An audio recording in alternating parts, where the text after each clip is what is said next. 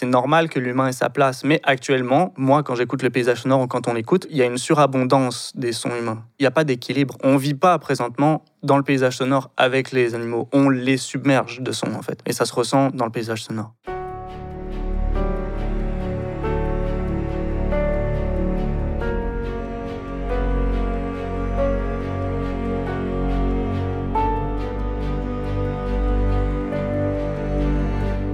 Bonjour, je m'appelle Alexis Gacon et j'anime cet épisode de Culture Durable, un balado sur les voies de l'art et de l'écologie produit par les Offices Jeunesse Internationaux du Québec. Dans cette série balado, en cinq épisodes, on dresse le portrait de porteuses et porteurs de projets inspirants, des gens qui réfléchissent sur l'éco-responsabilité dans le milieu des arts et de la culture. On explore comment nos créatrices, créateurs, penseuses et penseurs de la relève peuvent réduire l'empreinte environnementale de l'écosystème culturel, comment elles et ils envisagent changer les mentalités et quelle est leur vision du futur?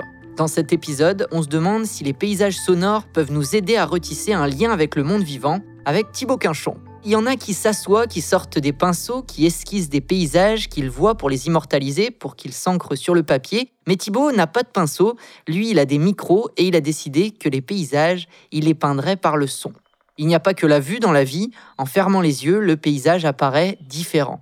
S'il les enregistre et en fait des œuvres, ce n'est pas que pour nous inviter à s'évader ou à réapprivoiser les sons de la nature, mais aussi pour conserver la mémoire sonore, l'écologie sonore trop souvent négligée, la mémoire d'une planète aussi qu'on délaisse. La pandémie nous a amenés à redécouvrir des sons qu'on n'entendait plus, mais est-ce qu'on voudra bien les écouter à nouveau, s'efforcer à tendre l'oreille quand tout sera fini? On en parle donc avec Thibaut aujourd'hui. Bonjour Thibaut. Bonjour Alexis. En quelques mots, comment tu pourrais décrire à quelqu'un qui ne connaît rien à ton œuvre ton travail? Je cherche à euh, mettre en lumière les paysages sonores du Québec, la diversité des paysages sonores en fait à travers les saisons. Donc euh, je veux montrer à quel point le monde est riche, tenter de reconnecter avec les éléments naturels si on peut dire qui nous entourent et voilà, en faire euh, une série d'œuvres, des installations sonores, des performances, des documentaires sonores, c'est ce avec quoi j'ai commencé. Donc plein de choses pour inviter les auditeurs à écouter le monde. on va écouter un extrait d'une œuvre que tu as fait et tu pourras nous expliquer un petit peu la démarche euh, derrière tout ça. On va l'écouter.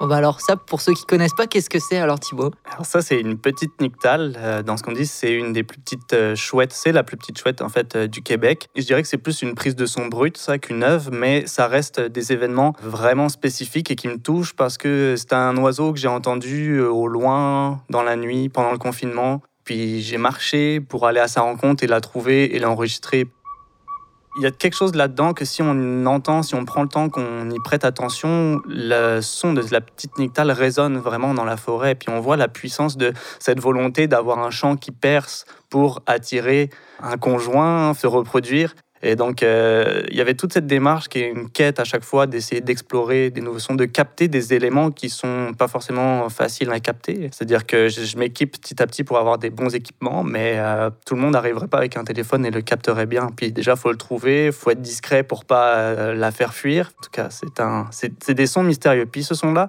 il a, c'est comme un radar de sous-marin un peu. Fait que là, il m'a guidé et c'est exactement ce qui s'est passé. J'ai marché dans la forêt pour aller le trouver.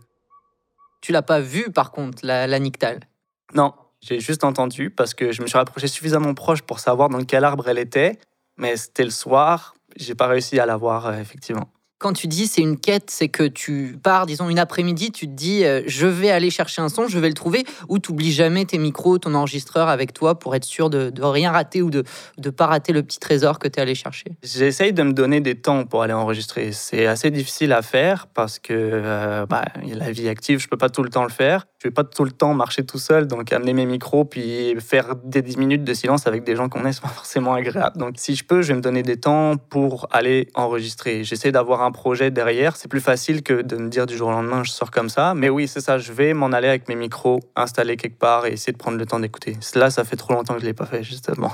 Euh, d'habitude, dans les documentaires sonores que je fais, mettons, je pars une semaine à 10 jours.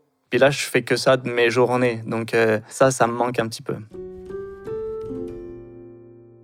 Tu cites comme euh, source d'inspiration Bernie Krause qui cherche euh, à documenter le monde sonore, à essayer de répertorier un petit peu les sons aussi euh, avant qu'ils disparaissent. Est-ce que tu te rapproches de cette démarche-là, l'idée de faire l'inventaire euh, avant liquidation? Oui, un peu quand même. Après, je trouve ça délicat de parler d'extinction. On en parle, mais je ne sais pas à quelle vitesse ça va. Je le fais un peu pour ça. Ça m'a beaucoup stimulé. Ce genre de discours-là qui m'a intéressé à savoir que déjà de base, savoir qu'il y a des espèces qui disparaissent, c'est déjà assez dramatique pour se poser la question. Euh, il y a des gens que j'ai pu rencontrer, notamment dans le premier documentaire, Jean Désy, que j'ai enregistré, qui, qui parle que lui, autour de sa cabane, il a années, il entendait quasiment plus d'oiseaux. Donc, euh, pour quelqu'un qui vient là depuis des années, euh, c'est assez euh, surprenant pour se dire qu'il y a quelque chose à faire. Hein. Souvent, quand il y a l'idée d'un retour à la nature, il y a aussi un peu une, une quête d'authenticité, revenir à l'état brut. Mais en quoi, finalement, aller chercher des sons dans des endroits reculés, dans des endroits isolés, en pleine nature, c'est forcément plus authentique que des sons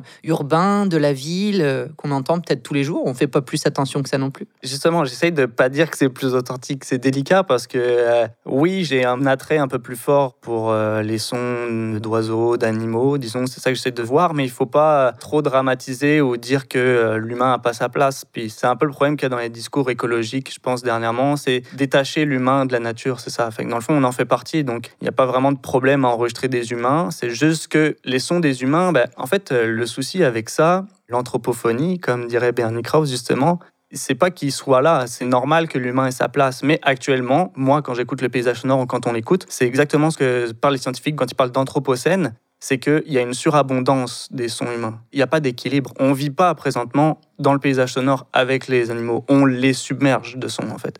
Fait que moi, j'ai aucun problème avec le son des humains, mais on n'a pas la même place dans l'environnement, disons, actuellement. Et ça se ressent dans le paysage sonore.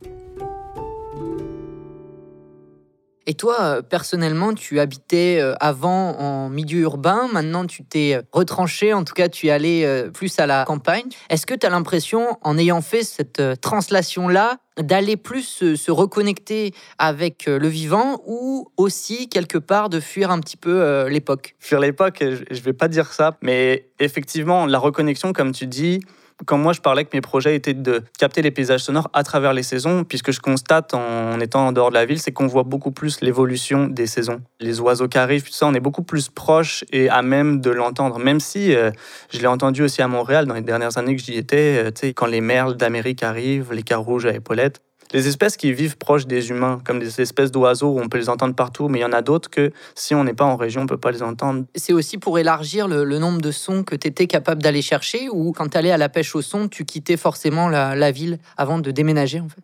Ma démarche a plus été d'un point de vue d'écologie sonore et en revoyant l'écologie par rapport à la nature, comme tu disais. Donc c'est sûr que j'ai eu tendance à sortir dernièrement plus pour faire des enregistrements sonores. J'en ai fait dans la ville de Montréal à plusieurs reprises, mais c'est comme c'est pas ça qui m'a animé autant pour avoir envie de faire des enregistrements davantage et d'en faire une pratique artistique, par exemple.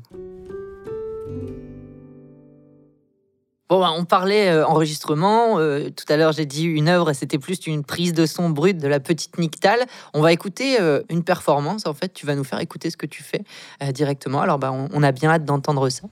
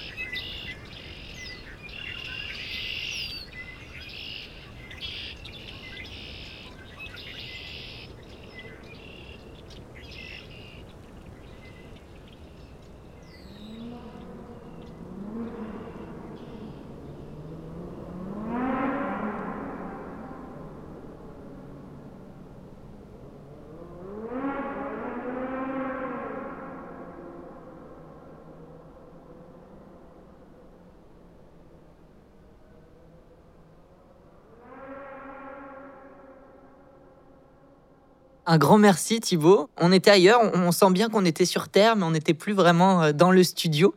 C'est thérapeutique aussi, hein, un petit peu. Euh, C'était magnifique. Euh, je reviens, on, en parlait tout à l'heure, une de tes sources d'inspiration, euh, Bernie Krause.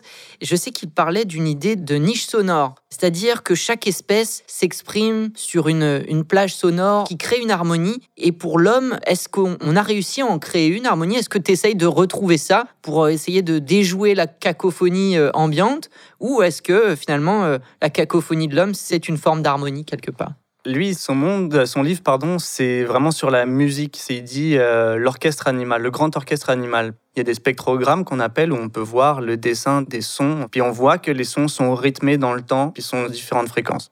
Donc il y a ça. Pour les bruits humains, euh, moi j'émets euh, un petit doute là-dessus parce que ce qui est musique, un animal, mettons, il fait pas un son constant. Il a un rythme, il a un dialecte qui va faire. Puis nous, quand on parle des sons euh, anthropiques ou des sons humains, c'est des moteurs. Un moteur, ça tourne en permanence. Donc il y a quelque chose qui est vraiment pas de l'ordre de la musique. Mettons, je pensais à ça récemment. Tu joues avec un musicien, il y a des rythmes, les musiciens se laissent de la place. Un musicien qui joue tout le temps, à un moment donné, les autres ils vont dire mais arrête. Il est plus fort que l'autre. ouais, tu sais laisse-nous de la place, fais quelque chose là, tu sais. On veut pas juste entendre toi. Donc, euh, à quelque part, dans le paysage sonore, d'un point de vue des sons humains, c'est un peu la même chose qui arrive. Si, si on regarde sur le spectrogramme, toutes les autoroutes, c'est un bruit constant qui arrive. Puis moi-même, à Saint-Alphonse-Rodriguez, où je suis en ce moment, la route passe pas loin, puis je peux laisser mes micros dehors, et en permanence, en permanence, on entend la route, en fait. Donc, euh, il n'y a pas d'harmonie, quoi. Je trouvais dans d'autres œuvres aussi que tu fais, que tu laisses quand même de la place à l'homme. On entend des fois des témoignages. Bon, là, on entendait un petit peu de moteur, si je ne me trompe pas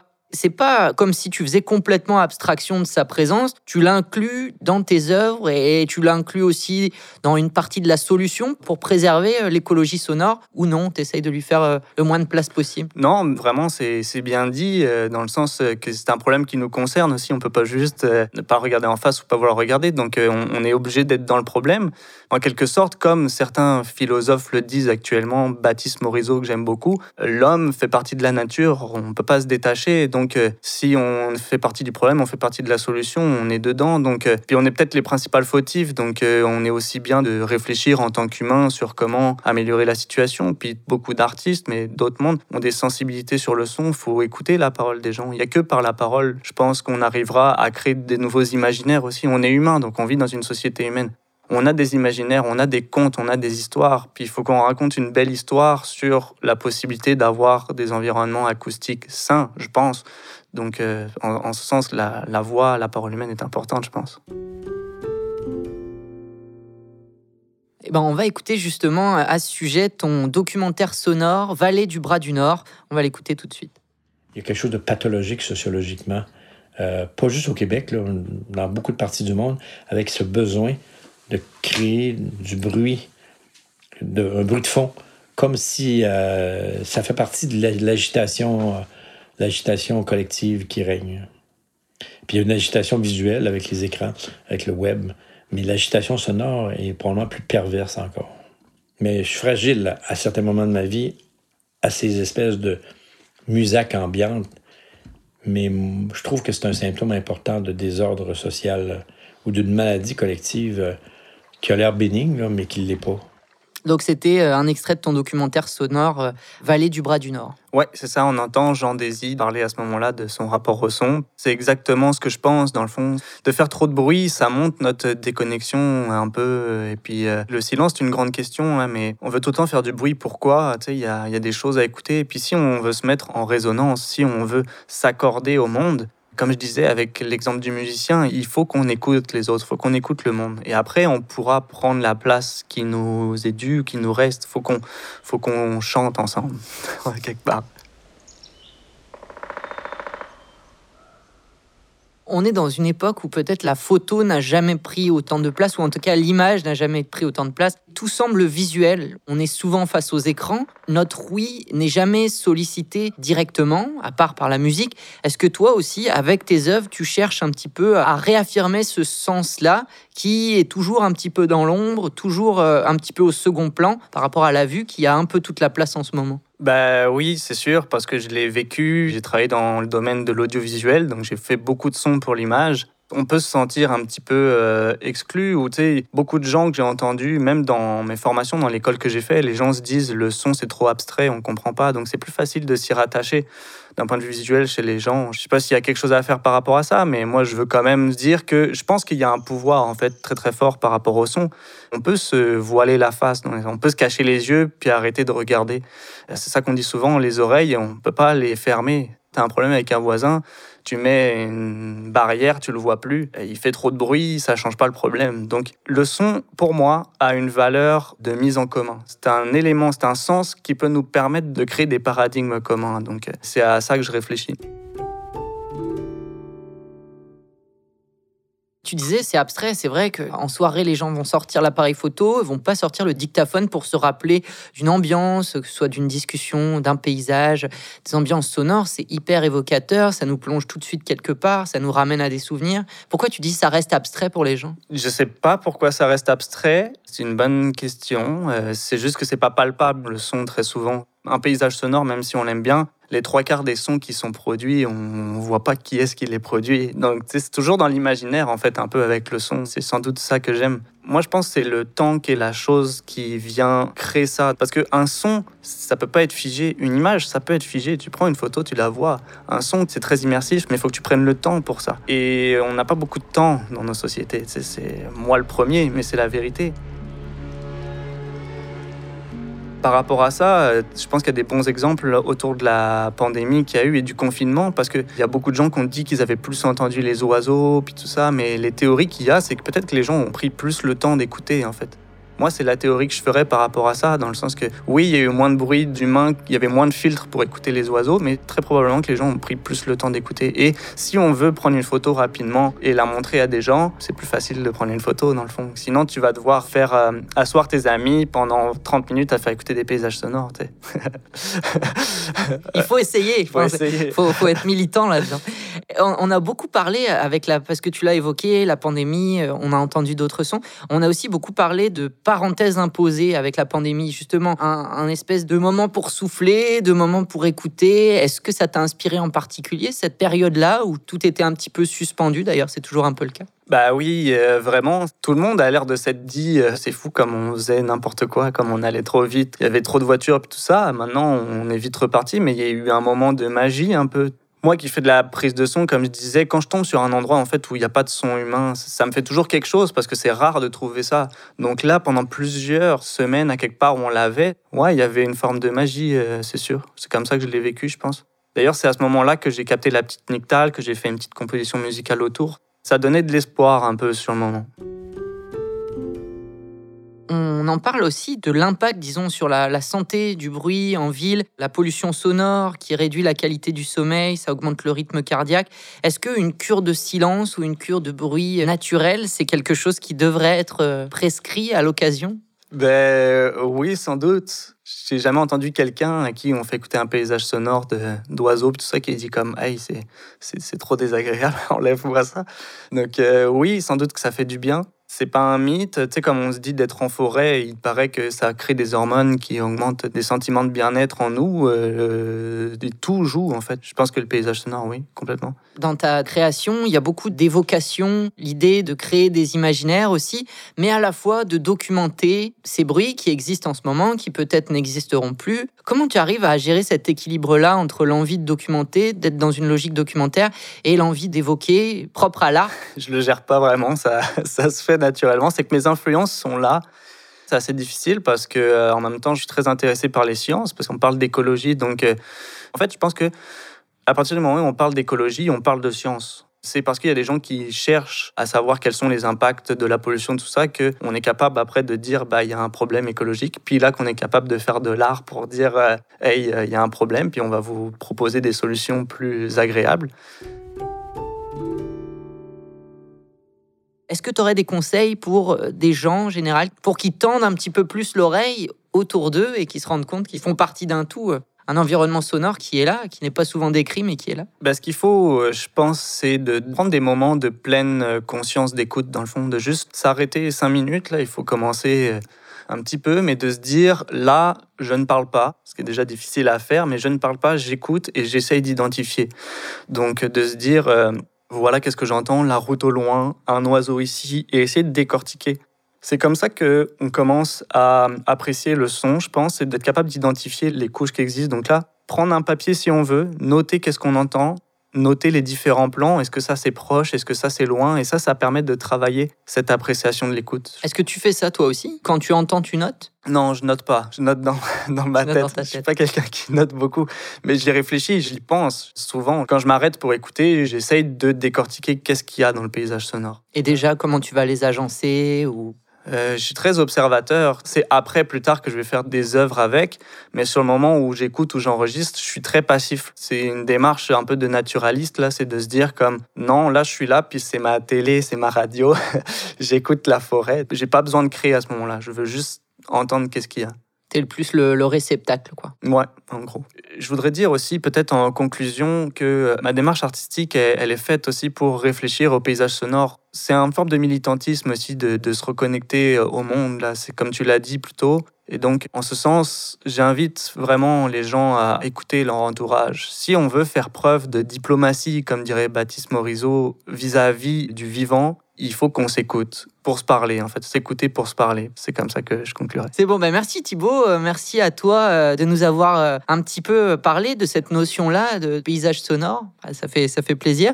Et, d'essayer de réfléchir à tout ça, de la comprendre. essayer aussi peut-être de poser des jalons pour que le patrimoine sonore soit moins, disons, négligé, soit mieux défendu lui aussi, en tout cas, qu'il arrête d'être dans l'ombre de l'image omniprésente. Merci beaucoup Thibaut d'avoir pris ce temps-là avec nous. Ben, merci à vous. J'en profite euh, juste pour euh, indiquer que euh, mon nouveau documentaire sonore est en ligne maintenant, que vous pouvez aller découvrir en même temps que les autres si vous avez envie, qui s'appelle, c'est toujours dans la série Dissociation Matawini. Donc d'aller découvrir la région. Il y a un petit peu plus d'humain justement là-dedans, la musique traditionnelle dans la Naudière, beaucoup de choses, le silence pour les gens qui veulent découvrir des paysages sonores et de la lenteur d'écoute. Vous pourrez vous y mettre. Eh ben on va aller l'écouter. Merci Thibaut. Un grand plaisir. Alors Culture Durable est un balado produit par les Offices Jeunesse Internationaux du Québec en collaboration avec la maison de production grand public cet épisode a été enregistré au magnifique studio Madame Wood à Montréal et nous tenons à reconnaître que nous nous trouvons sur le territoire traditionnel non cédé des Kanyankeaga qui a longtemps servi de lieu de rassemblement et d'échange entre les nations. Pour ce qui est de cet épisode, il est réalisé par Hippolyte Vendra et monté par Pierre-Yves Beaulieu. Moi je m'appelle Alexis Gacon. Merci de nous avoir écoutés. C'était un plaisir et à bientôt.